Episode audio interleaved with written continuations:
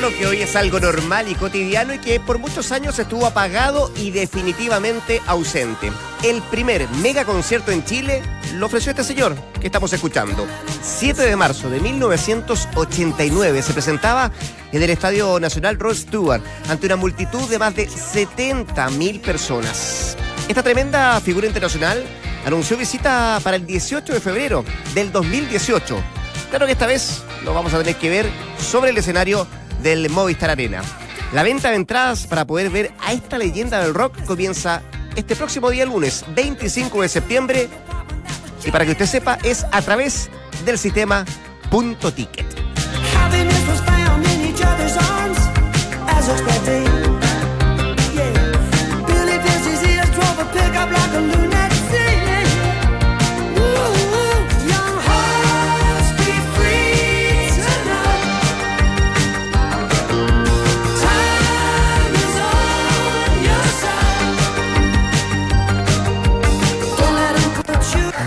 Las 2 de la tarde con 4 minutos. ¡Qué ambiente, ah! Oh, buen ambiente, la verdad. Que El, sí. el de acá adentro y el de allá afuera.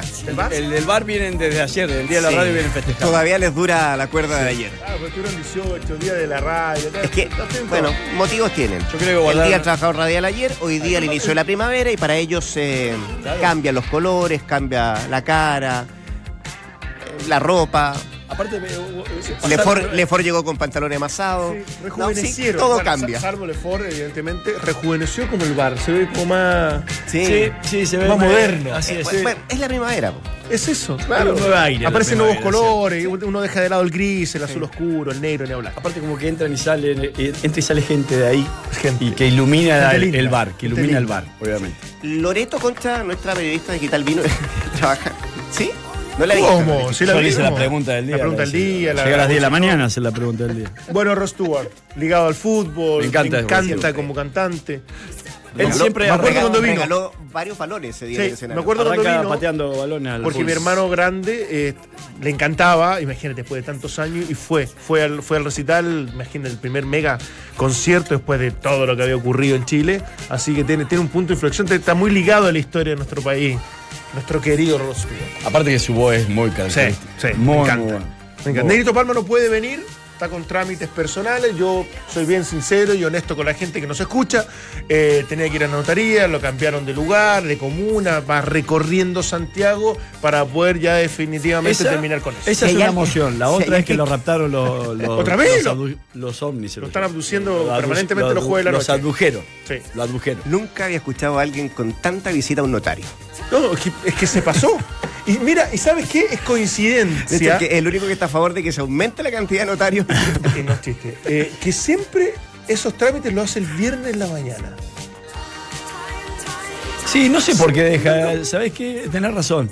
Es Eh. No quiero decir que sea porque lo juega a la noche. No, no, no, no. no, no. Él tiene Salimos a tomar algo. pauta No quiero, no nocturna, quiero decirlo. retiro tampoco. eso. Lo- Ojo que nos Dame puede ir escuchando y no. se va a enojar y Sí, todo lo que no. eso conlleva. Vos hay que ese enojado es cosa seria. Señores, vamos a tener el mapa de la previa. A propósito de que hoy día comienza la séptima fecha del transición con el partido. ¿Qué partido va? ¿Cuál? De las 20.30 en el Monumental Colo Colo con San Luis. Buen vamos partido. a tener la voz de los protagonistas, vamos a ver qué significa, eh, Significa. la ausencia en Colo Colo de Jorge Valdivia. Y nuestra pregunta del día parte justamente con eso. ¿Podrá ganar Colo Colo esta noche sin Jorge Valdivia? A. Sí, porque hay plantel. B. No, porque el mago es imprescindible. Son las dos alternativas por las que usted puede votar en nuestro Twitter, arroba Radio Duna, y en nuestra cuenta también de Facebook, donde vamos a ir eh, leyendo la opinión también de ustedes. Además de votar, eh, escuchar su opinión en esta... Comparta, Valde. Voy ahí. ¿Ya? Pero aparte que hay una estadística que, que- que de alguna manera respalda esto.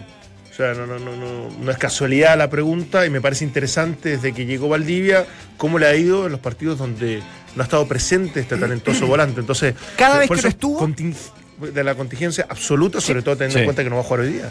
Cada vez que no estuvo, ¿Ya? no ganó puntos Colo Colo. Ninguno. Así es. Eh, estando en cancha, el mago registra cuatro victorias, tres empates y una derrota, lo que genera un rendimiento del 62,50. ¿En cuántos partidos eh, no estuvo? Déjame terminar. Porque, claro, Eh, es relevante el. Pero se, in- por- eh, por ¿se la incluye ahí Copa Chile? Porque Copa Se Chile- incluye Copa Chile. Ah. De hecho, los 10 partidos que no estuvo Valdivia los perdieron, que fue La Serena en el debut Claro. y Iberia, ida y vuelta. Esos tres partidos no estuvo. No y- estuvo pero- y- Valdivia fue el, el- ¿Ya? el- el- el- con Serena fue el- aquel partido polémico en el cual no le llegó el. El de ida acá, tienes El de razón, sí. tienes razón. sí, Eso sí, sí. respecto a las presencias y a los eh, resultados de Colo Colo. Pero además, eh, Valdivia ha participado en 7 de los 21 goles que tiene Colo Colo. Epa, ese es buen dato. Tiene dos tantos, cuatro asistencias y provocó el autogol además de Jansalina, ¿se acuerda? En la igualdad Alba frente a Deportes Iquique. Y esa es la estadística que se pone. Pero todo que lo que ha hecho en En- en- en- Seis ¿cuánto- cuánto fechas. lleva? No, seis fechas. seis fechas vuelto, transición, Chile- más, más la Copa Chile, que no, no suma Por- nada por- Colo por Colo eso porque digo, él no estuvo. no tampoco. De, de su vuelta a Chile con, con dos meses, o sea, esto habla de la relevancia y por eso muchas veces terminamos hablando permanentemente de él. Por Ah, te suma la Supercopa, que de hecho fue ahí donde debutó, ¿no? Con, Oficialmente. con Católica. Ah, claro, claro. No, no te digo, de- desde la cantidad de, de- de amonestaciones, desde su presencia como titular, desde lo impecable físicamente que se le ve, desde, bueno, ahora cuando lo llamaron al tribunal por la comisión arbitral, que, que- que obviamente lo denuncia, su vuelta a la selección chilena. O sea, han sido intensísimos estos, estas semanas, estos meses de, de- de Jorge Valdivia, lo que habla de que definitivamente es un jugador protagonista en el medio y que, y que se va a hablar mucho de él. Como se habló ayer en el Tribunal de Disciplina. Que habló el ejemplo. tribunal, más allá de todos los argumentos que Yo estuve de acuerdo el, con la eh, decisión. Es que yo creo que el consenso ayer fue ese, ¿ah? No, no era muy- ese, el señor quería que lo castigaran. ¿O no? ¿Pensaste No, que lo yo- castigaban? Yo, dije Eso fue, sí. que para mí lo iban a castigar con el mínimo, pero sí cometí un error.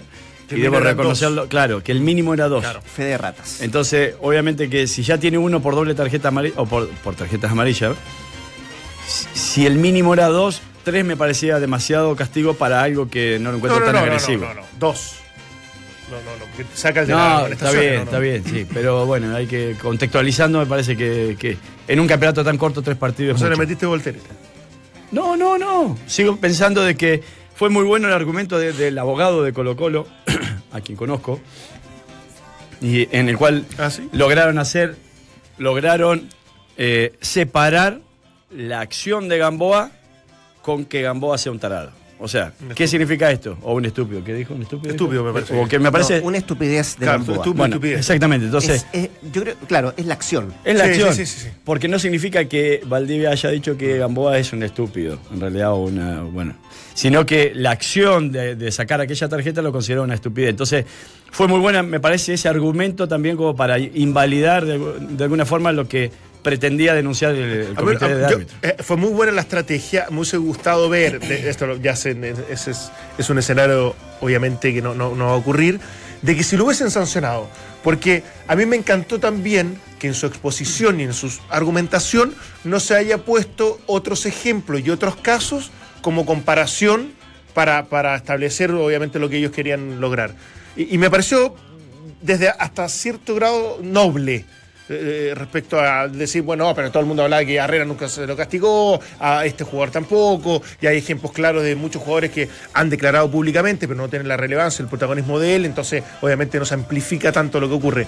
A mí me gustó mucho. Ahora, si se hubiese sancionado, lo hubiese mantenido porque fue muy respetuoso, muy prudente, muy cauto en todas sus declaraciones, sobre todo ayer antes de que, de que, de que se dictaminara el fallo. Entonces, eh, me parecería bueno y, me, encanta ver a un Valdivia en que en definitiva uno pudiese creer de que va a ir por esa línea. Ahora, mi pregunta a él, puntualmente, este, después de todo lo que ocurrió, de todo lo que ha pasado, ¿qué conclusiones saca? O sea, obviamente vas a bajar el nivel de declaraciones públicas por todo lo que puede provocar o por las consecuencias que pueda tener, si dentro de la cancha, más allá de su, de su sangre, su pasión y de su forma de ser, va a seguir reaccionando y va a seguir reclamando, llenándose de tarjeta amarilla, me parece que hoy día lo relevante, más allá del fallo de lo que ocurrió, es cómo va a actuar Jorge Valdivia de aquí en adelante. Sí, absolutamente. Ahora, él debe entender de que. A ver, a mí, me ha sorprendido y yo sostengo, sigo sosteniendo de que para mí las tarjetas amarillas, muchas, muchas se las ganó por reclamo, pero muchas otras es por llegar tarde, por intentar realizar una tarea a la cual él no estaba acostumbrado. Esa tarea que hoy por hoy él se ve posibilitado de realizarla porque está muy bien físicamente, me ha sorprendido y mucho y gratamente, debo reconocerlo. Eh, ese entusiasmo y esa rebeldía que ha mostrado en estos seis partidos, cosa que yo tampoco le conocía antes. Yo conocía a un Valdivia que cuando tenía la pelota hacía magia y, y que marcaba diferencia. Y que con- la sigue haciendo. Y que la sigue haciendo, obviamente. Pero ahora le ha incluido cierta rebeldía y una entrega física que a mí me, me ha sorprendido. Que yo la vi que- solamente en la final de la Copa América 2015 Sí. contra Eh, Argentina. bueno, en esa Copa América que fue sí, rato atrás. impecable lo que hizo. Fue Pero incluso ahora lo veo mejor físicamente. Sí, estoy de Mejor acuerdo, estoy de físicamente acuerdo, que- estoy de acuerdo. que en aquel entonces. O sea, entonces- e- esta versión en el Mundial de, de Sudáfrica, ¿te acuerdas que San Paoli decía Sí. que no estaba, que no, no, no, no, no iba, no iba a tener muchas chances de participar? Perdón que te haya Sí, interrumpido. sí, no, eh, pero si tiene no que tenía mucho más que agregar. Sí. No, no, era eso. De, digo, él no debería de modificar esta entrega, eh, pero sin embargo esta entrega a veces le hace ganar algunas tarjetas amarillas. Deberá después tratar de aprender de esto, de esta denuncia que le hizo la comisión de, de árbitros, para no declarar justamente en relación a aquella tarjeta. Ahora, está claro para mí que le va a afectar en el juego. Antes, de ¿Vos eso, antes de eso, va- Para mí sí, en el juego. Sí. No, no, no, no, estoy, no estoy proyectando el resultado. Ya, antes de eso, eh, tú, tú planteabas el tema de cómo fue la, la defensa que planteó mm, Colo Colo en el Sí. Tribunal de Disciplina. Fíjate que era una cartita que tenían bajo la manga esto de llevar casos paralelos. Pero no lo usaron. No. ¿Sabes por qué? Porque el primer argumento era para ellos que era Suficiente. em, suficiente decir que esto de verdad no merecía ni sanción ni castigo y que ojalá se archivara. Bueno, eh, hablaron en el tribunal, no hay castigo para Valdivia. Escuchemos lo que dijo Simón Marín, que es eh, miembro del Tribunal de Disciplina, que habló ayer pos Bueno. en presencia justamente del volante Colo Colo. El resorte del tribunal, o sea, nosotros tomamos la decisión en base a los méritos que existían en, en- en- en- en la causa, por así decirlo, y, y consideramos que no existía, eh, que, o sea, que la causa debía archivarse y, y si eso sirve o no como un antecedente futuro, eso no es resorte del tribunal.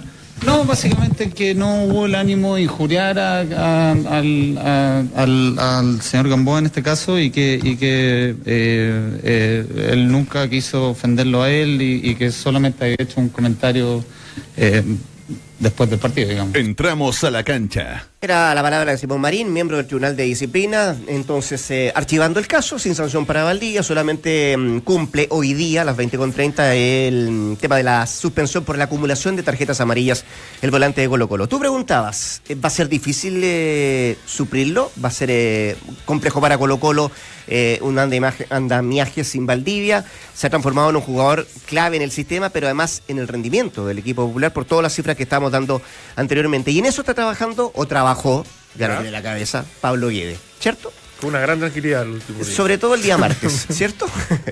Pues, al final es impresionante. Yo no sé qué tan real sea, yo sé que hay fuentes que, que van confirmando por lo menos que algo ocurrió, pero ya es que pareciera, pareciera un chiste esto, ya no, no, no, no, no. No tiene sentido que Colo Colo cada día tenga resonancia por cosas que son fuera de la cancha. pero- Aparte, yo, yo te digo algo, sinceramente. Ahora, es una discusión que existió, que, Por se, eso, que pero- se reconoció el interior de Colo Colo. eh, la- estoy hablando de la discusión de, de Paredes con, eh, con Guede post entrenamiento del día martes o durante el entrenamiento del martes a raíz de la presencia de algo de público, ocho Pero- personas, eso, siete yo- personas, algunos familiares de Gonzalo Fierro. No me parece relevante, sinceramente. No ¿Para me quién?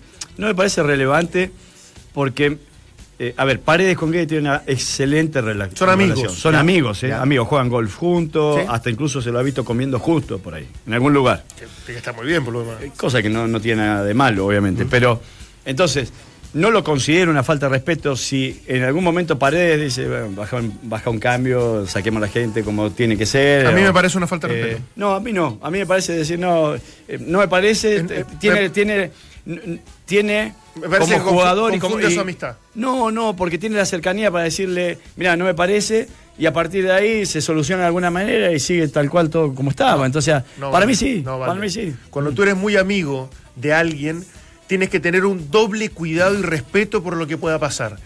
No solamente como Esa es tu señal manera de, de- de- absoluto de, pensar. De pensar, Sí, sí. exactamente. No So- quiere decir porque que yo lo viví. Por eso te, por eso te lo Y lo te viví contigo, Valde. No, no, no. Yo lo viví con Pipo Gorosito. No, con- Yo lo viví con Pipo Gorosito. Y en un momento, ah, no, no porque lo mío. Tipo, es- tipo es de un carácter eh, muy fuerte, muy fuerte. No, no es por traspasarlo, porque lo que yo hizo, lo que hizo Pipo es lo correcto. Pero uno tiene que tener mucho cuidado, porque tú muchas veces reaccionas desde, desde- estoy hablando con cierto, cierto respeto, Sí. no, no, sobrepasando la autoridad. ¿Por qué? Porque instintivamente reaccionas como amigo más que como, como dirigido. Y eso, a la señal del resto, y sobre todo con lo que está pasando con Colo Colo, que todo se amplifica, que todo se aumenta, es mucho más delicado de lo que uno cree. Entonces, cuando yo creo o siente, en este caso Paredes, que a lo mejor la decisión de él o, o la forma de actuar de, de Guede no es la correcta, tú tienes que tener tanto cuidado en, me parece a mí, no decirlo en el momento, o si lo vas a decir en el momento, Pero- separarlo, caminar con él, conversarlo tranquilamente como si estuvieran hablando de otra cosa. Pero te Ah, ah, por eso entiendo- Te entiendo el justificativo y, y sé que esa es la manera de proceder que normalmente podés tener. Hay gente que la afinidad con alguien también le da motivos como para mm, rebatirle algo No, que... es que está mal, po. Bueno, Es que si pero tú lo interpretas de esa manera, está mal. No, bueno, pero hay gente que es así. No. Están las dos maneras de proceder. Ahora, yo, independiente de cuál sea la forma de proceder, creo que esta discusión, que esta diferencia de opinión o cercanía que tiene Guede con, con Paredes no, va, a inf- no influye en nada en la relación futura. Para mí no, influ- No, no va a no, influir en nada. más Entonces, probable, es discutir cierto. si hubo un quiebre, discutir si esto le va a pegar al plantel, todo me parece una. No, no, o sea, pero si- es es que- querer hacer una bola de nieve de algo que no se Yo- no se se trata de eso, Sí, nada yo, más que yo- eso. yo estoy contigo, no creo que si Colo Colo pierde mañana no va a ser culpa de esto. Si Colo Colo pierde puntos frente a San Luis no va a ser culpa de este No, altercado entre. Paredes y Guede. Está bien, pero- Hay pero muchos factores más, pero tampoco hay que minimizarlo, creo yo. ¿Sabes por qué? Porque eh, si me lo ratifican desde el VAR, eh, está planificado que Guede hablar ayer en conferencia de prensa. Hablar en conferencia de prensa, ¿cierto? Sí, sí, sí. O si sea, no- ustedes me, me comentaron eso. si él no va a la conferencia, es por un motivo. Y yo creo que el motivo era este. Para que no le preguntaran, para que no se tostara nuevamente, pasara por otra polémica. Y yo creo que. Y para que todas las preguntas Pero- volvieran a, a- a- volvieran a a enfocarse en ese tipo claro. de Pero cosas. porque él no lo considera importante. Porque él creo que no, no está dispuesto a perder energía. Hace poco conversaba con un técnico eh, joven de mucho futuro acá en Chile y él decía que tuvo un, un problema con un jugador X, no él, sino la institución. Me decía, fuimos con una conferencia de prensa que era la última conferencia de prensa previo al partido del fin de semana. Y me preguntaron 45 minutos del problema que había tenido la institución para con aquel jugador. Y al final, en un momento, dice, bueno, ¿alguna pregunta más? No, no, ninguna pregunta más. Y le dice, muchachos, ¿le puedo, ¿le puedo hacer una sugerencia? Jugamos el fin de semana. ¿Alguien quiere preguntar algo de fútbol? Está bien, vale. Entonces, eh, está creo perfecto. me, encantó, caso como una Seguro, lección. claro. Pero, pero te digo una cosa. Tú como entrenador de Colo Colo, cuando pasan estas cosas y lamentablemente se filtran y se hacen público, yo creo que las tienes que enfrentar. El no enfrentarlas vas a generar indefectiblemente un efecto de aumento de comentarios, de rumores, de especulaciones. Tú te sientas como lo hizo en la conferencia de prensa de la, de la Supercopa, cuando le querían preguntar de otras cosas. No, muchachos, yo hoy día solamente hablo del partido de la Supercopa y después tendremos tiempo para analizar eh, otros temas. Y me parece que es lo más lógico, porque si tú escapas a la situación, que yo sé que es incómoda, que es que tú te cansas, que en definitiva escuchamos la conferencia ayer de Bielsa, en algún momento te terminas ya de, de aburrir, me parece que vas y sepultas automáticamente algo para que no, se, no siga escalando. De, de- de- de una posición más ¿Qué tranquila, pasa a la si mía, va más a la fácil. conferencia más de fácil. prensa y, y se para, o sea, y dice adelante de todos, muchachos, de eso no voy a hablar. Ante la primera pregunta, de eso no voy a hablar. Quieren, hablemos de fútbol. No, o- o- ¿Qué pasa? o- ¿Qué Perfecto, pasa? Está perfecto. Hasta en eso la reacción de la prensa va a decir que Pero no da bueno, la cara, se- se- que de siempre esto, va a existir Pero eso. lo hizo, lo hizo en la Supercopa. Lo hizo en la Hablemos de fútbol, pero eh, ¿sabes que él podría, podría haber cambiado la estrategia? Porque mira, si él se sienta, eh, se hubiese sentado a la conferencia de prensa y le preguntan justamente, no, muchachos, es una tontera, pasa, pasa todos los días. Listo, capítulo cerrado. Y, y- y vamos a hablar de fútbol, y hablamos de fútbol. Te lo aseguro, ¿sabes por qué? No, Porque como él no... que le están Si bajando el igual te irrita, de la posición de sí. entrenador igual te irrita, si no estoy, yo estoy de acuerdo. sí. Pero ¿sabes por qué? Porque si él no va, como no fue, está la especulación, está la duda. Y nosotros estamos hablando justamente a raíz de eso. Porque él podría haberlo, haber cerrado el capítulo. crea- ¿Le creas o no le creas? Sí, Acá te lo que convertir más eso, versiones. ese- ese él- es él otro se- tema, él se va a sentir, sí. está todo bien, está todo como Él lo, corresponde y lo chao. que hace con no ir es dejar claro y requete contraconfirmado que tiene diferencias con la prensa. Pero todo el mundo tiene Obviamente. diferencias con la Entonces, prensa, Valde. no está dispuesto a discutir la, diferencia con la prensa. Ese es el tema. Entonces no salgas Ah, nunca más a hablar. Bueno, no, está bien, pero ayer vos viste cómo cerró Bielsa la conferencia de prensa. Pero lógico, está perfecto, pero tiene que enfrentarla. Está bien, sea, eso es lo que voy yo. No, O sea, yo, no, de- yo no quiero decir que no la vaya a enfrentar de- nunca más, pero, al- ojo. lo de ayer tenía, creo yo, mucho más que perder que que es ganar. mucho más fácil de nuestro con lado. un, con un partido tan cerca. Ahora, termina el partido el fin de semana con un resultado de X, oja- bueno, para Colo Colo eh, lo más positivo obviamente que se llevó los tres puntos, y va a salir y le van a hacer mil preguntas y va a ser otra obviamente la disposición. Vale, Pero ahora, vale. salir hoy te a enfrentar eso. a la prensa cuando tenés un partido a la... 20-30. Claro. Entonces, no, no tenés mucho que, que- ent- que entonces, ganar. entonces todos los entrenadores del mundo van a utilizar alguna excusa para no sentarse a hablar en la conferencia porque les va a incomodar una pregunta. Si ese es el problema. Al final llega a eso. Yo, eh, yo he estado en la posición de- de- del jugador que de alguna manera te distancias de la prensa, eh, los ves como un enemigo, estás a la defensiva, ni hablar. Y hemos escuchado experiencias mucho más profundas y fuertes de técnicos de selecciones donde son acribillados a, preguntas eh, incómodas, eh, que, te hacen rabiar y todo lo que tú quieras. Pero lamentablemente tienes que, tienes que asumirlo y tienes que saber convivir con aquello. Yo estoy plenamente a favor de que los técnicos estén constantemente hablando antes, durante y después, incluso de, lo- de los, partidos, de los entrenamientos y, en la semana.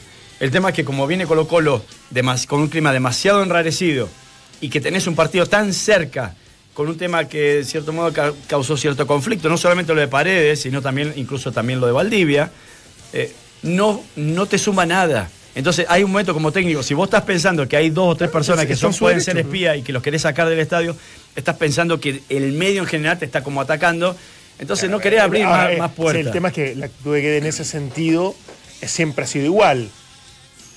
Siempre ha sido. Nosotros hablamos en algún momento cuando llega súper diferente, súper amable, eh, era, era, era amistoso, era entretenido, era simpático, era todo lo que tú quieras.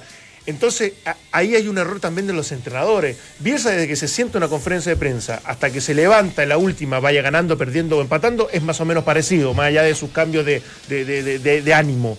Pero cuando tú llegas de una manera y después en el tiempo, por crisis, por problemas, por dificultades, vas cambiando tu Eso no te forma, puede pasar. a mí no me parece. Eso no te puede pasar. Como técnico tenés que reaccionar siempre de la misma manera, independiente del momento.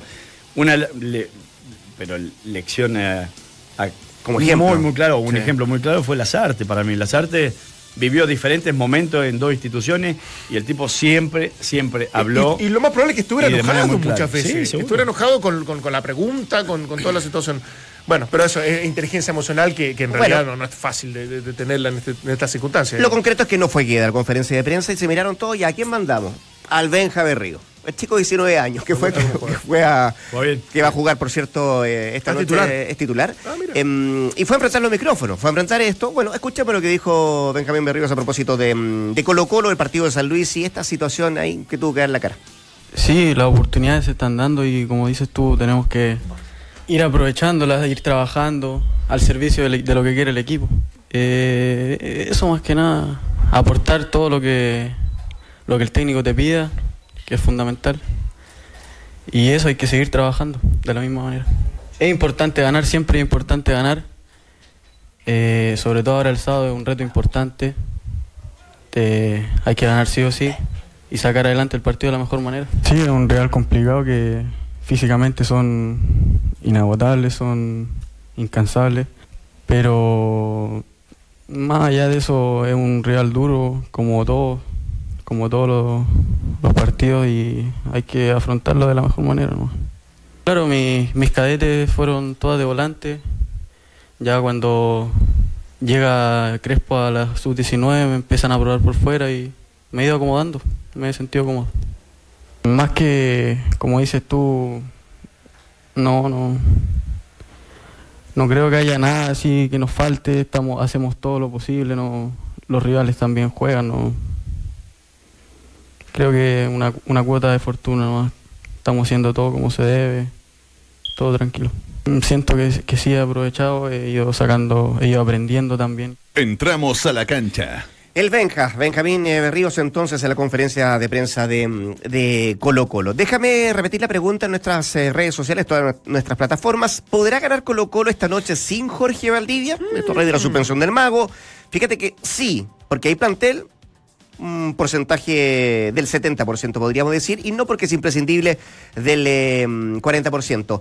Pero las opiniones dicen, por ejemplo, Sebastián Fuentes nos dice, sí, Porque si el resultado solo pasara por un jugador, entonces que juegue solo. El equipo está por sobre todo y esto es Colo Colo, dice él.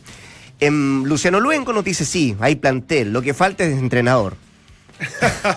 y hay un señor, Gabriel Antonio Parra, que nos dice, ¿por qué Valdemar defiende tanto todos los programas a Guede? ¿Algún interés de por medio? Bien, bien. se pierde la objetividad, dice él. Bueno, es la opinión. Sí. No, sé, no, se me molestó el tono con que lo leyó, como que compartiera un poco No, la está- crítica al señor No, no, no, Álvarez. es un- Perdóname. Te lo voy a especialista Él se pregunta. ficha del señor Poli lo No, no, tú no- sentiste lo mismo, Mucho Pero mi tono es porque está en signo de interrogación y él dice, ¿por qué Valdemar defiende tanto lo- todos los programas? Lo, puedo decir y lo, lo he dicho siempre, Pero lo voy a seguir supuesto, sosteniendo, porque para mí Si esto es un muy buen esto es el- estratega. Esto, se llama feedback. Se Nosotros podemos se interactuar equivoca con la la manera de gente. muchas, eh, muchas veces y para, responde. Para con los hinchas, para con la prensa, para con la institución, en, eh, para- con la gente incluso que trabaja en el, en el recinto. En eso se ha equivocado y mucho, pero sigo sosteniendo para mí que hay pocos técnicos que trabajen como él o que tengan la metodología como la que tiene él. Entonces, Sí, pero ahora estás defendiendo que no estuvo en una conferencia de prensa, es distinto. Y lo comparto con lo que está diciendo. él. No de, no, que- no- no de la provocación, No, pero de- sino porque de la objetividad de lo que estamos porque hay una parte estratégica no, ahí. pero no importa. Porque para- no, para- no, no, tú estás hablando de la estrategia como, y, y- y como es entrenador, como lo, lo hay una táctico, parte. lo- Yo estoy defendiendo de que el entrenador primero tiene todo el derecho a hacer prácticas privadas. no, no tengo ni una. Cosa que si él decidió sacar esas cuatro o cinco personas, sean parientes de fierro o no, tiene todo el derecho a hacerlo. Primero. Segundo, estoy defendiendo que él, como es un muy buen estratega, él considera que no quiere dejar a este- con este momento de Colo Colo nada, nada librado al azar y que no tenía nada positivo que sacar de- Estás de, ir a la defendiendo que no de prensa. quiso participar en una conferencia de prensa. Eso- ¿Qué, qué tiene que ver lo estratégico con esto? güey? Estoy diciendo que es parte de la estrategia. ¿Qué? es parte de la, la estrategia futbolística, cómo Enredar- reemplazar a Valdivia, enredar es ir a una conferencia de prensa enredar- a lo que está pasando. Enredar al plantel y aparte fundamental del plantel, como puede ser Paredes, de alguna manera, en una discusión que no tiene ningún Pero ¿para qué la va a enredar? Tiene no que saber encarar la eso. situación. Perdóname, Valdemar, pero una cosa es defenderlo como estratega, que yo lo he hecho y lo he separado como un Es entrenador porque me parece es Si la más global no- y me, no se me sé suscribe- fallado. no se Pero- circunscribe solamente a la Está cancha. bien, está bien. Pero, Es más, la pero- estrategia es fuera de la le- cancha. Entonces le defiendes todo, tiene razón. No, no, Entonces tiene razón. Si saca a los jugadores y quiere practicar verdad, está bien. Si no, quiere ir a estoy la conferencia de prensa porque cree que le van a incomodar las preguntas, está bien. Si estoy si se equivoca con los cambios, no está estoy bien. de acuerdo con la gente que sacó de Colo No estoy de acuerdo con la manera que procede con Moza normalmente, que casi saltándose toda la burocracia después de tener una institución que por eso las tiene y para, para que funcione. No estoy de acuerdo con que le hayan hecho un traje a medida a Guede cuando no sabe si va a durar dos partidos más incluso. Me parece que aquello tampoco debe ser. No estoy de acuerdo con que se Sí, haya pero tomado son- un club son- para él. Son decisiones, perdón, pero esas son a un decisiones. A un, amigo de él ahí estás, a trabajar perdón, ahí estás criticando, estás criticando a blanco y negro. Estás criticando a blanco y negro, no a Guede, perdóname. No, no, Separemos las cosas. A Guede, porque esto. No, no, estoy de acuerdo con la salida. a blanco y negro. No estoy de acuerdo con la salida de Justo Villar en el momento que lo dejaron ir tampoco. No me parece justo para alguien que viene marcando la diferencia. Hay muchas cosas que le critico a Guede. Hay muchas Pero cosas. muchas cosas las Pero estás esto criticando se circunscribe pura y exclusivamente a la, a la parte estratégica, con la cual No, no. he sido consecuente de manera Al- permanente al final, y la suma y resta defiendes más de lo que, de lo que podrías criticar algunas decisiones de Guede. Y comparto con el Twitter. Bueno, Señores, vamos al rival, vamos a San Luis. Hablemos de Miguel Ramírez en la banca de, de San Luis y cómo le ha ido justamente con Guede. Fíjate que, ¿acuerdan ustedes que le ganó cuando estaba en Palestino Guede 6 a 2 en la apertura del 2015? ¿Ya? Mientras que la temporada anterior rescató un 3 a 3 en Pedreros, tras ir en eh, ventaja 3 a 0, y en el Lucio Fariña eh, le ganó 1 a 0. Esa es como la estadística de Miguel Chaito Ramírez como técnico de San Luis enfrentando a, no a le diga Pablo Guede. que no le gusta. ¿Cómo? Nunca le gustó que le dijeran Cheito. A Miguel entonces. Nunca le gustó, eso es verdad.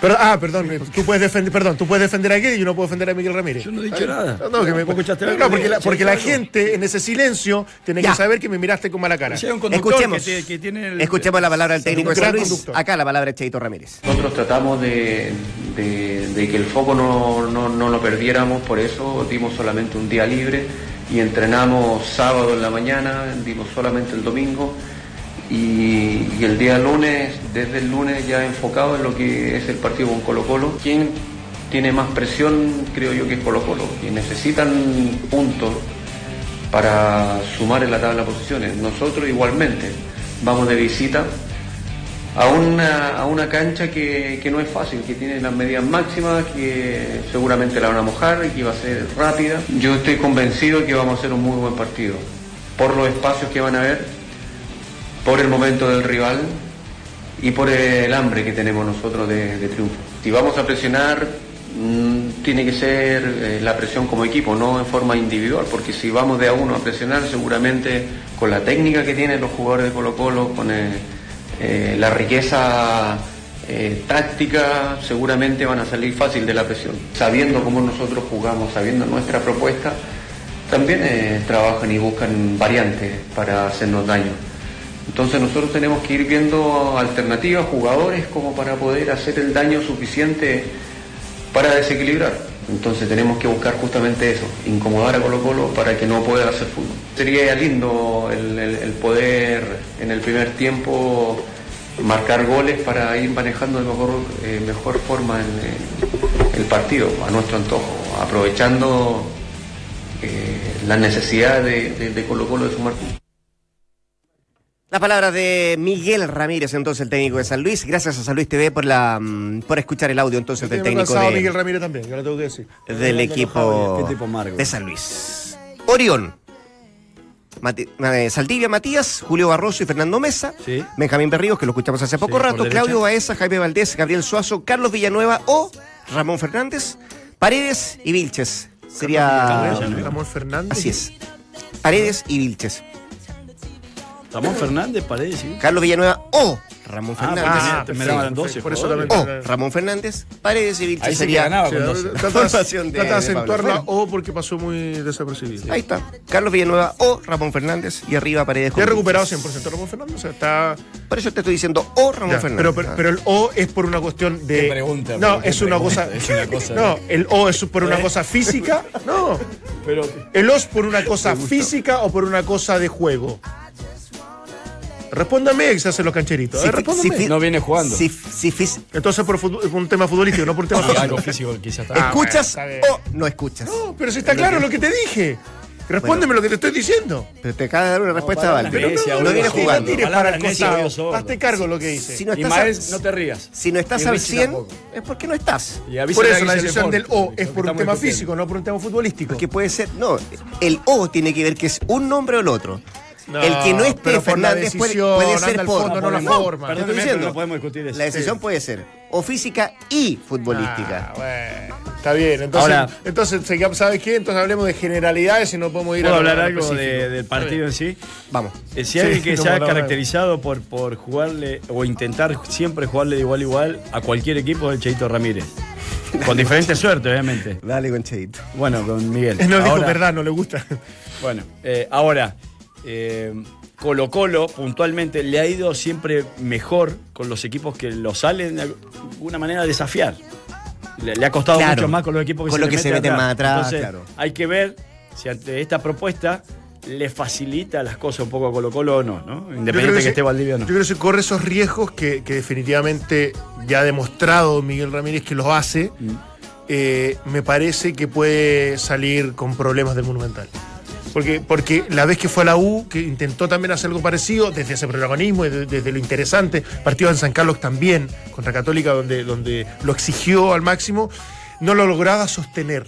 Eso, es, es- eso es lo que me queda como conclusión. Es un equipo que tiene muy buena intención, que por momentos lo ejecuta de buena forma, pero no, es, no lo consolida y no lo logra hacer en el tiempo. Y es ahí donde yo tengo mis aprehensiones. Pero con la U de local sí. Pues, sin con la U de local lo hizo. bien. Sí, con la U de local lo hizo. Por eso te digo, pero yo también eh, creo que el contexto ayuda. Ir al Monumental me parece que sería un despropósito creer que siempre tienen que jugar de igual a igual. Yo- yo creo que tiene que matizarlo. A lo mejor no tanto como lo hizo Iberia, que hizo un partidazo, pero desde, desde esa teoría. A mí, a, mí, a mí me acerca más esa teoría que, la, que las otras con, con este tipo de equipo que tiene ciertas limitaciones, desde lo individual, ni hablar, para enfrentar a este Colo Colo. Estamos en el mapa de la previa. Este partido el de. Colo Colo con San Luis a las 20.30 en el Monumental es el que abre la séptima fecha del transición. A la vuelta de esta pausa, seguimos con el mapa de la previa y, por cierto, nuestro espacio de todos los viernes. Doble pasión. ¿En serio? Con Juan Ignacio Por Bar. fin, algo positivo. Doble pasión. Pausa y volvemos. ¡Claro! El Bayern estudia convertir a Vidal en el jugador mejor pagado de la Bundesliga. El PSG aplica castigo a Neymar y lo excluye de la próxima convocatoria. Marcelo estará un mes fuera de las canchas y queda descartado para jugar contra Chile. Y en el fútbol hoy comienza una nueva fecha del fútbol chileno. A las 20.30 horas en el Monumental se mide Colo Colo y San Luis de Quillota.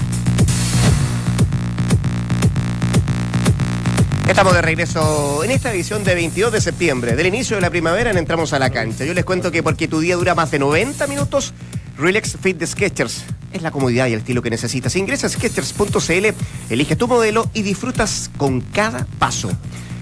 Y a propósito de expertos como los que tengo acá al frente, un verdadero experto de la construcción y mejoramiento del hogar sabe que en Mundo Experto de Easy puede comprar todos sus productos a precios bajos. Inscríbete en mundoexperto.cl y elige tus áreas con descuentos. Easy, vivamos mejor. Y en el mes de los asados no hay nada mejor que un corte inglés para disfrutar la Premier. No te pierdas los partidos del Niño Maravilla, la Liga Inglesa, en exclusivo por DirecTV Sports.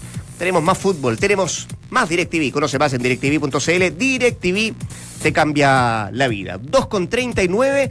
Decíamos que es el partido de, mm, de Colo Colo con San Luis el que abre la fecha esta noche a las 20 con 30, la séptima del transición. Y mañana, a las 3 y media de la tarde, decíamos ayer, también es un gran partido. El de Antofagasta con Unión Española que van a jugar ahí del Calvo y Bascuñán. Después, a las 6 de la tarde, la U, la Universidad de Chile, que tiene como rival a Everton, ¿cierto? Sí. A las 18 horas, sí que lo decíamos, después le toca jugar con la Unión Española y después tiene que jugar con Antofagasta, que son los tres que están arriba en la tabla. 20 con 30 del sábado, la U de Conce, Curicó Unido. Y el domingo, el mediodía, O'Higgins con Palestino, Deportes Temuco con la Universidad Católica, 3 y media de la tarde. Después a las 6, Santiago Wanderers con Audax Italiano. Y cierra la séptima a las 20.30. Huachipato, ahí en el CAP, enfrentando a Deportes Iquique. Es íntegramente como se juega esta fecha, la séptima del transición, Excelente. señores. A propósito de la U de Conce, usted Sí. estuvo en ese partido. Sí. El gol de. Sí, a lo que te vas a mm, referir. A, lo- a lo- a los premios, a los premios de la FIFA, eh, el Puskas, entre otras cosas, que eh, establece, por cierto, que el golazo de Camargo compite en el mejor gol del año por parte de la FIFA.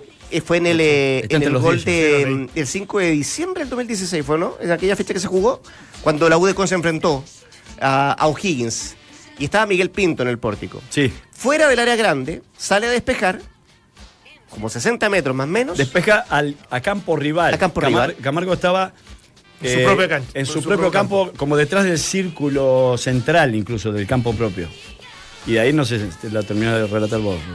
No. O de comentar. Despeja, pasa la mitad, yo creo que son como 60 metros.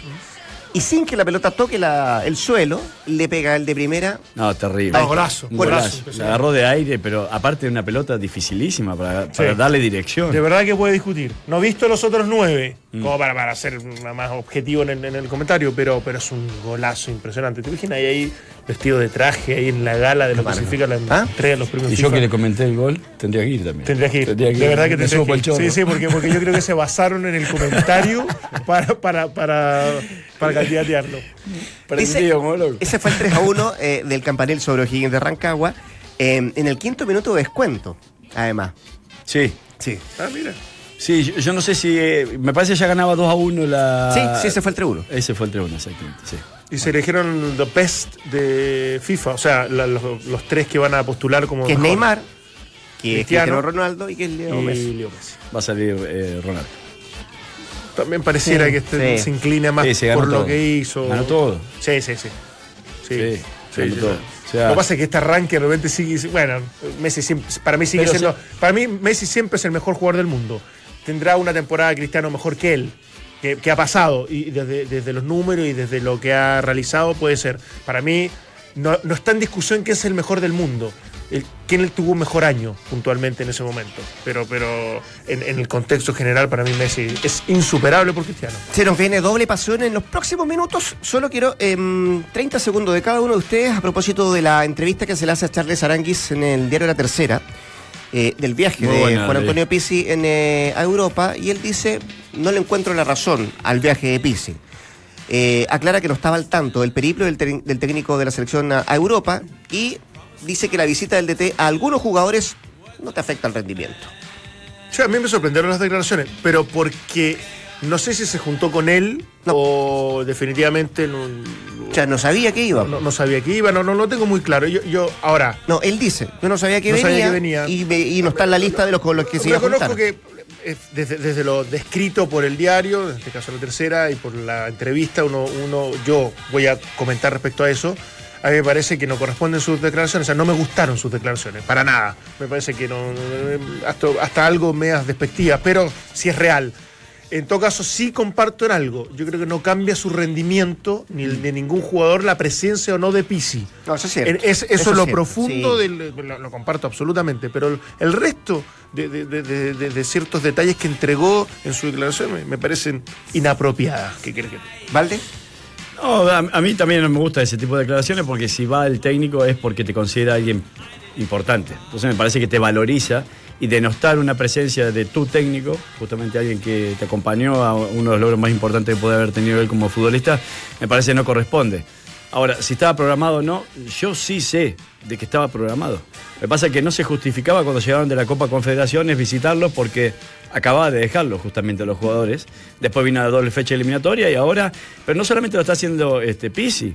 El otro día cuando gana el Barcelona 6 con 4 goles de Messi, no sé, 6 a 0 creo que le ganó, o que ganó el fin de semana pasado, estaba también San Paoli allá. O sea, todos los técnicos entendiendo que acá se define, en la próxima fecha eliminatoria se define sí o sí, están tratando de no dejar ningún cabo al azar y me parece bien. Me parece bien. Que, pero lo dije el otro día y acá cierro porque sé que viene Nacho. Eh, no solamente para el jugador, sino para la relación del jugador para con el club, para con el técnico. Que vaya alguien y te lime algunas experiencias o te aclare algunas cosas, me parece que siempre es bueno. Para las 3 de la tarde faltan 15 minutos.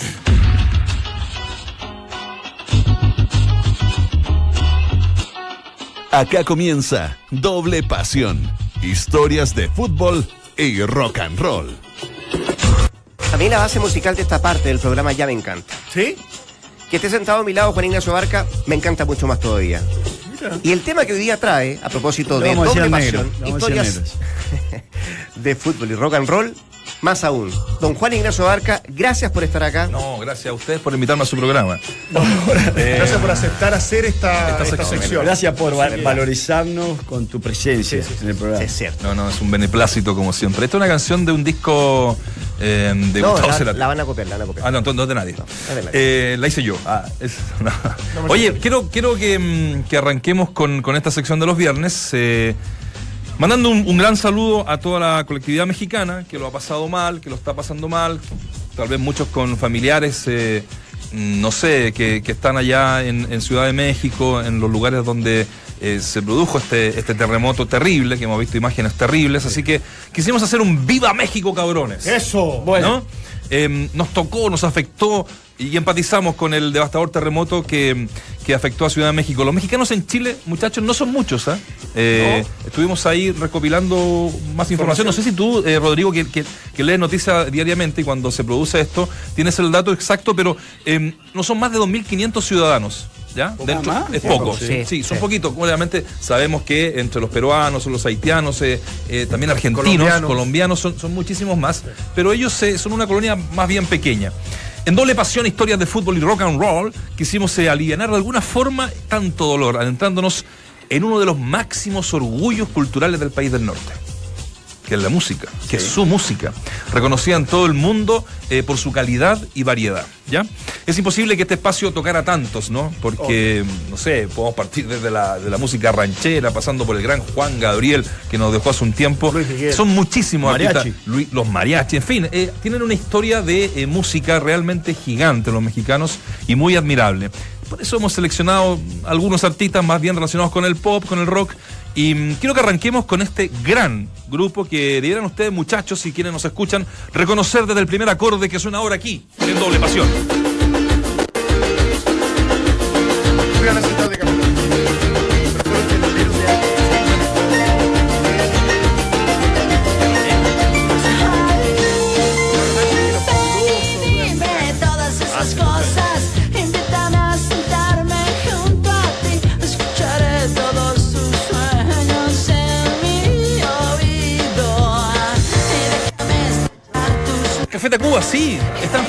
Dante, ¿los viste tú hace Sí, cuánto? tocó ¿10 años más o menos?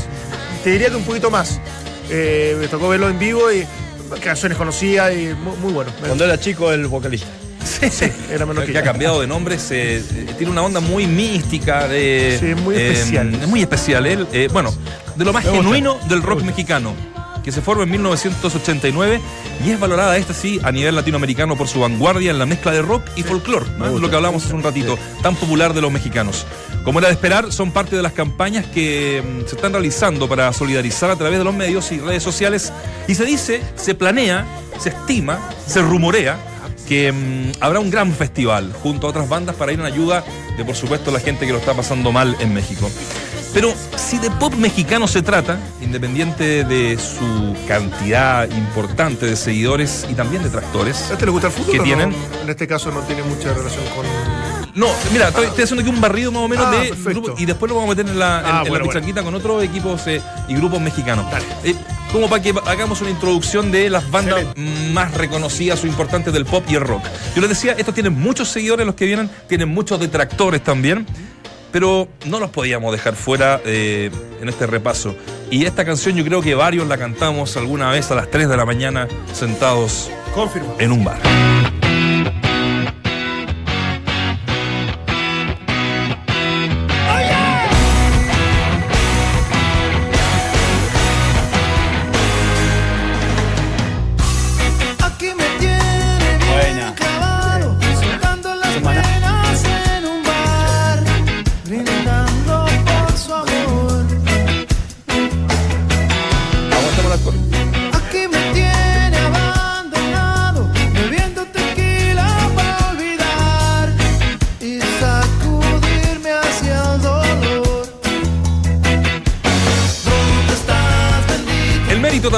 Girar y ser reconocidos en toda Latinoamérica mantiene a Maná en el podio de la música Me popular eh, mexicana. Yo también paso. Ah, tengo que decirlo con Valde toda- pensaba que era colombiano. ¿Vos pasás? Sí, paso, paso, no.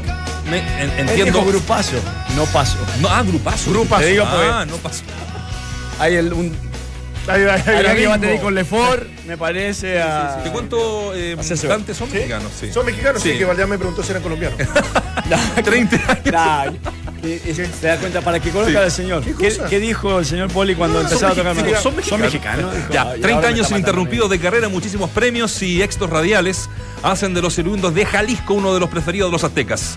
Eh, no olvidarse de ese temita donde ¿Cuál? Fer Olvera, voz de Maná, estuvo en el ojo del huracán hace un tiempo con nosotros, con los chilenos, con las redes sociales. político. Esto fue el verano pasado recién, a darle mm, apoyo público a la demanda marítima boliviana. Luego, por supuesto, pidió disculpas y que en ningún caso quiso ser irrespetuoso. ¿ya? Tarde, no fue Eh, irrespetuoso. Fue trending topic mi- durante cariño con ese. Dos meses. No viene para acá, ¿no? Todas las canciones iguales. No van a hacer un recital. pues. Rodriguito, ¿no? Usted tampoco, usted, usted me. Todas las me canciones banca. iguales de manera. Sí. El mismo acorde, la batería, lo- todas iguales. Son buenos músicos, pero yo lo encuentro medio fome. Que, ahora, reconozco que son bacanes. O sea, que son unos tipos que la, la hicieron y que están dentro de los grandes del rock latinoamericano. A veces yo, yo sé que vos sabés mucho de música, No Nacho, tanto. pero eh, ayer yo hablaba con Quique Neira, quien también lo tuvimos el viernes pasado, que Nacho lo entrevistó. Hace dos. Y yo le digo, yo tengo como que el reggae es como que la base es siempre la misma. Me dice, no, no, no. Le digo, no sé si es una, Una buena pregunta, Es, no sé. una, es una sensación o es producto del desconocimiento que uno tiene como músico. Sí. No, dice, es producto de tu desconocimiento. Bueno, aquí vamos a la tercera banda para que corramos un poquito. La tercera banda, estos son mis favoritos. Esta es la banda que más me gusta de los mexicanos, con otras que les voy Molotov. a recomendar al final. Son los Molotov. Eh, y la escuchamos con- en doble pasión con esta, que ocupan mucho en los estadios ellos, ¿eh? Son medio yacuyaki. Sí, son de son. Tienen para canciones muy buenas. Que muy machino, a muy machino, marica nena, más bien putino, que muy Sí, machino, no, a muy machino, marica nena, más bien putino, que muy machino, a muy machino, marica nena, más bien putino, que muy machino, a muy machino, marica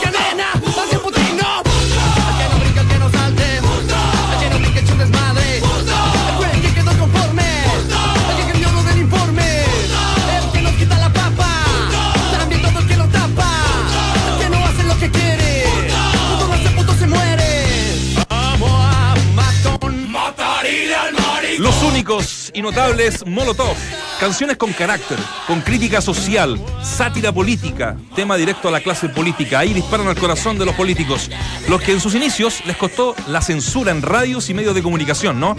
Pues, porque bueno, sus canciones, como les decía, son muy políticas. Los prisioneros y Jorge González en especial son una de sus grandes influencias. Pero bueno, tras este pequeño mapa de la música mexicana. ¿Les parece? Como para una introducción, vamos rápidamente, metámonos en la pelotita. Los mismos Molotov le cantan a las Chivas de Guadalajara y a los Pumas, equipos de los que son hinchas sus integrantes. A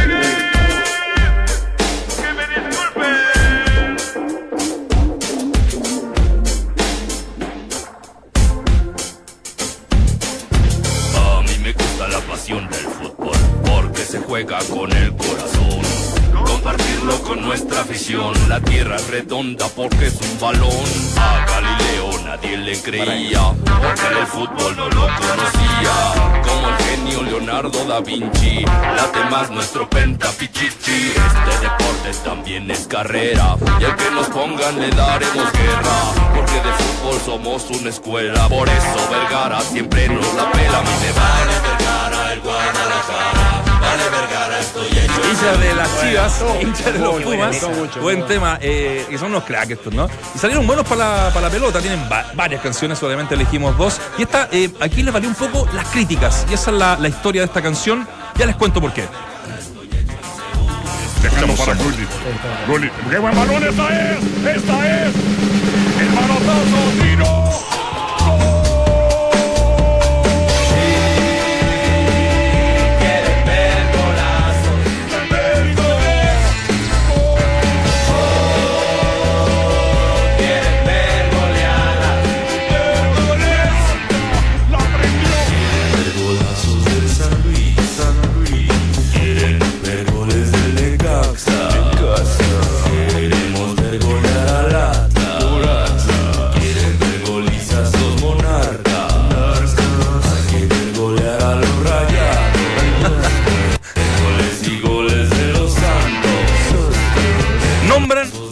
Equipos del torneo mexicano.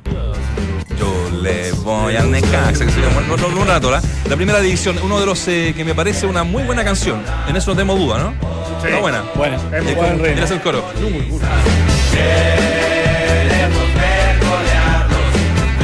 ver golazos. El asunto es que para muchos muchachos, ustedes saben que siempre nos faltan las críticas, hablábamos de que era un grupo contestatario. Se vendieron al sistema ese, con esta canción. Porque esta es una canción de Televisa, es como el canal del fútbol allá que transmite todos los partidos. Y fue eh, crear esta canción como la oficial del torneo mexicano del 2014. Ah. Entonces tú sabes que la odiosidad de repente se, se manifiesta en las redes este sociales. tipo de grupos se Claro. le exige más eh, en ese sentido. Exacto. la- Más Ahora, más rebeldía. coherencia, claro. La canción está buena. una línea, más convicción Exacto. con, con, con su discurso. Ahí hubo una, una Ah, polémica. Estaba, estaba pero- acá Rodrigo, pensé que se había ido. No, aquí él respeta mucho al, favor, al colega. hablar, Oye, ya, rápidamente. eh, vamos con uno que tal vez no es tan conocido en Chile, la verdad que no tanto, pero sí sus canciones. Eh, él, como, como persona, digamos, como el nombre que les voy a, les voy a señalar. Incluso en Argentina es muy conocido. Jauregui. No el chico Jauregui, no, no el que Ah, jugó en Colo. Colo. Este es Joel Jauregui, cantante, compositor, productor mexicano, y que podríamos decir se especializó en esto de hacer canciones, una corriente llamada food rock. Así también se podría llamar la, la ¿Sabes sección, ¿no? ah? Food rock. Fútbol con rock and roll.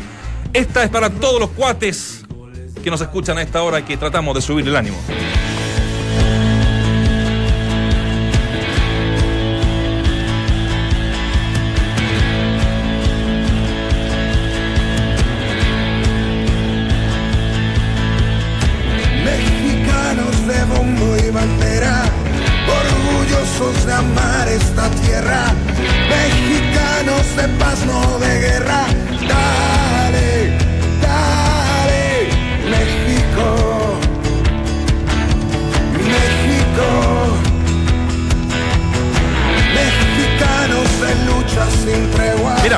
Eh, esta selección al fútbol mexicano, pero aquí sí, vamos rápidamente. Esta fue para Teisa Sports, por eso decía que en Argentina son muy conocidos. La vida no es la misma sin fútbol, tienen que haberla Tiene escuchado. una onda Papo Blue en Argentina. Sí. Escuchamos la otra.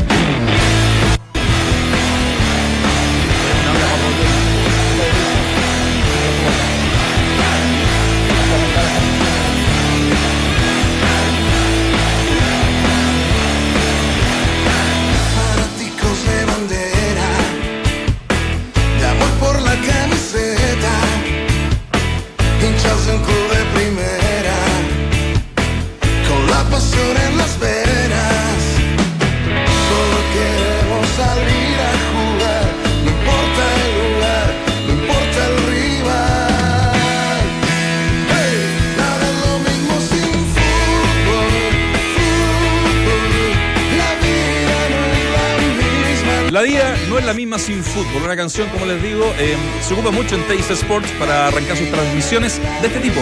Se llama Jauregui y que es mexicano y que se dedica al foot rock. Bueno, ahí estaba este pequeño y humilde reconocimiento, una parte muy ínfima, muy pequeña de la extraordinaria música mexicana, muchachos. Lo último, rápidamente, siempre les dejo una recomendación. Cierto. Les quiero recomendar un disquito maravilloso, también de una banda mexicana, no muy conocida tampoco acá en Chile, pero está buenísima.